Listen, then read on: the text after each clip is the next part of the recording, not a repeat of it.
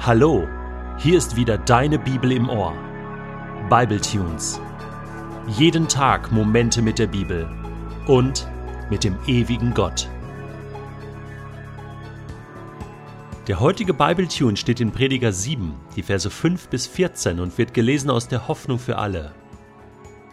Es ist wertvoller, auf die Zurechtweisung eines verständigen Menschen zu achten, als sich die Loblieder von Dummköpfen anzuhören. Denn das Schmeicheln eines Törichten ist so unbeständig wie ein Strohfeuer. Wenn ein Verständiger sich unter Druck setzen lässt, wird er zum Narren. Wer bestechlich ist, richtet sich selbst zugrunde. Das Ende einer Sache ist besser als ihr Anfang. Geduld hilft mehr als Überheblichkeit. Werde nicht zu schnell zornig, denn nur ein Dummkopf braust leicht auf. Frag nicht, warum war früher alles besser? Damit zeigst du nur, wie wenig Weisheit du besitzt. Weisheit ist so wertvoll wie ein Erbbesitz. Sie ist für jeden Menschen nützlich. Sie bietet so viel Sicherheit wie Geld. Ja, sie schenkt sogar noch mehr. Wer die Weisheit besitzt, den erhält sie am Leben. Halte dir vor Augen, was Gott tut. Wer kann gerade machen, was er gekrümmt hat? Wenn es dir gut geht, dann freu dich über dein Glück. Und wenn es dir schlecht geht, dann bedenke, Gott schickt dir beides, und du weißt nie, was die Zukunft bringen wird. Also ich mag dieses siebte Kapitel im Buch Prediger wirklich sehr. Und ich finde, da kommt jetzt so richtig die salomonische Weisheit durch. König Salomo, der dieses Buch Prediger ja entworfen hat und zu Recht auch als Autor dieses Buches gilt. Es wurde später dann überarbeitet und ergänzt. Woher hatte er seine Weisheit? In 1. Könige 3 wird uns berichtet, wie er eines Tages schlief und Gott erschien ihm im Traum und sprach zu ihm, Erbitte von mir, was du willst. Also ich träume manchmal auch verrückte Sachen, aber das habe ich jetzt noch nicht erlebt, dass Gott mir im Traum begegnet und einfach so sagt, erbitte von mir, was du willst.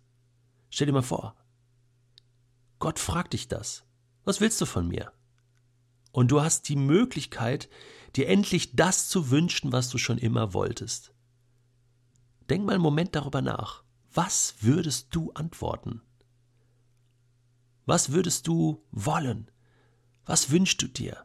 Was wäre das Schönste, was du dir vorstellen könntest? Und du könntest gewiss sein, dass Gott es dir geben würde. Eine Chance. Wow. Salomo antwortete folgendes. Schon meinem Vater David hast du sehr viel Gutes getan, weil er dir nie etwas vorheuchelte, sondern dir treu diente und dir immer gehorchte.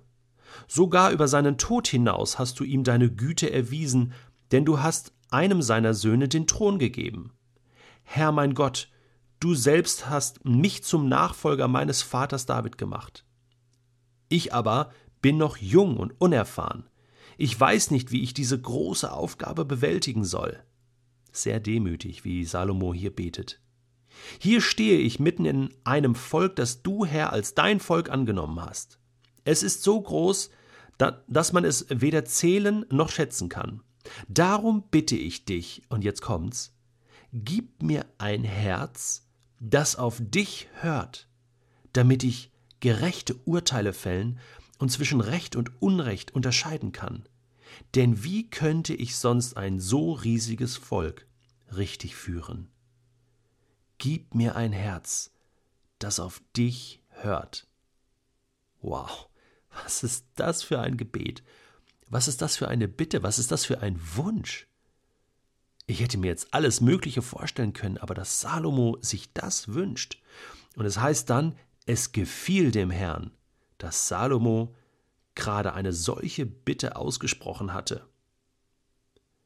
Und Gott antwortet ihm jetzt, ich freue mich, dass du dir nicht ein langes Leben gewünscht hast, auch nicht Reichtum oder den Tod deiner Feinde, Klammer auf, das wäre ja das Logischste gewesen, oder? Gott, lass mich lang leben, lass mich reich sein und, und ich möchte einfach nur glücklich sein. Ja, voll der Ego-Trip. Nee, das hast du nicht gebetet. Du hast mich um Weisheit gebeten, weil du ein guter Richter sein willst. Du sollst bekommen, was du dir wünschst. Ich will dich weise machen, einsichtsvoll und so weiter. Aber dann sagt Gott, und das andere worum du mich nicht gebeten hast, nämlich Reichtum und Macht, solange du lebst, das schenke ich dir auch noch. Obendrauf, so als kleine Aufmerksamkeit. Wow, und dieser Salomo hat viele Sprüche geschrieben, vieles aufgeschrieben im Alten Testament.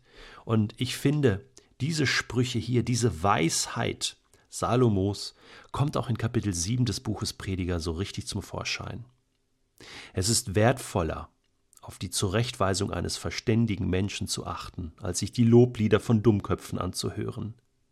Denn das Schmeicheln eines Törichten ist so unbeständig wie ein Strohfeuer. Wie sehr sehnen wir uns nach Anerkennung von Menschen. Und da ist uns manchmal jedes Mittel recht. Hauptsache, wir fühlen uns gut. Hauptsache, wir kommen gut an. Hauptsache, wir denken, dass andere über uns gut denken. Und am liebsten haben wir es, wenn wir geschmeichelt werden. Das ist gut. Aber der Prediger sagt, letzten Endes, wenn die dir nur nach dem Mund reden, hast du ja gar nichts davon. Besser, du wirst mal zurechtgewiesen von einem verständigen Menschen, von einem klugen Mann oder einer klugen Frau. Besser, du bekommst auch mal Kritik, mal eine Ermahnung und das tut auch mal weh weil dann bessert sich vielleicht auch etwas in deinem Leben. Dann reibst du dich daran, aber du kannst vielleicht etwas verändern.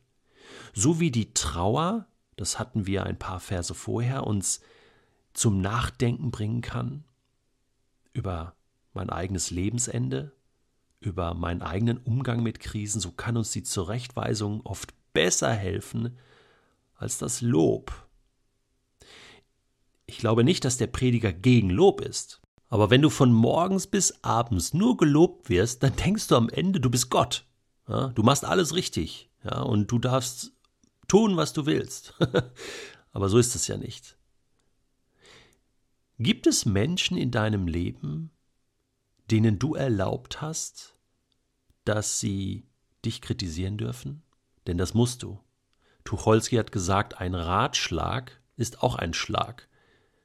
Und deswegen nehm, nehmen wir nicht so gerne Ratschlag von Menschen an, denen wir das nicht erlaubt haben oder ihnen nicht vertrauen. Deswegen, das ist eine Entscheidung, die bei dir liegt. Du musst auf Menschen bewusst zugehen und ihnen sagen, hey, du darfst mir auch mal was sagen, was mir vielleicht nicht passt. Ich habe das auch gemacht. Es gibt zwei, drei Menschen in meinem Leben, die das dürfen. Und zwar ungefragt. Die dürfen einfach zu mir kommen. Das ist natürlich meine eigene Frau. Äh, aber es gibt auch noch zwei weitere Menschen, enge Freunde, die in mein Leben hineinreden dürfen, mich mal zurechtweisen dürfen, mich hinterfragen dürfen. Und das ist wichtig. Die meisten Gottesmänner und Gottesfrauen scheitern, weil sie niemanden hatten, der ihnen auch mal unangenehme Dinge sagen durfte. Welch eine Weisheit steckt hier in diesem Buch Prediger. Danke, Salomo. Und dann sagt der Prediger noch eins. Manches sieht aus wie Weisheit, ist aber keine. Zum Beispiel, wenn jemand sagt, ach, früher war alles besser. Damit zeigst du nur, wie wenig Weisheit du besitzt, sagt der Prediger.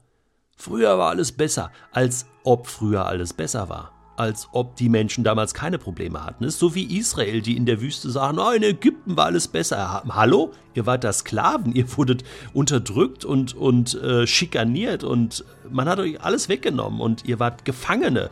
Ja? Früher war alles besser, Ägypten war besser. So ein Blödsinn. Worauf kommt es an? Wenn es dir gut geht, dann freu dich über dein Glück. Und wenn es dir schlecht geht, Vers 14, dann bedenke, Gott schickt dir beides. Du hast nichts in der Hand. Gott hat alles in der Hand, auch dein ganzes Leben. Und du bist ganz allein abhängig von seiner Gnade. Das ist der Beginn aller Weisheit.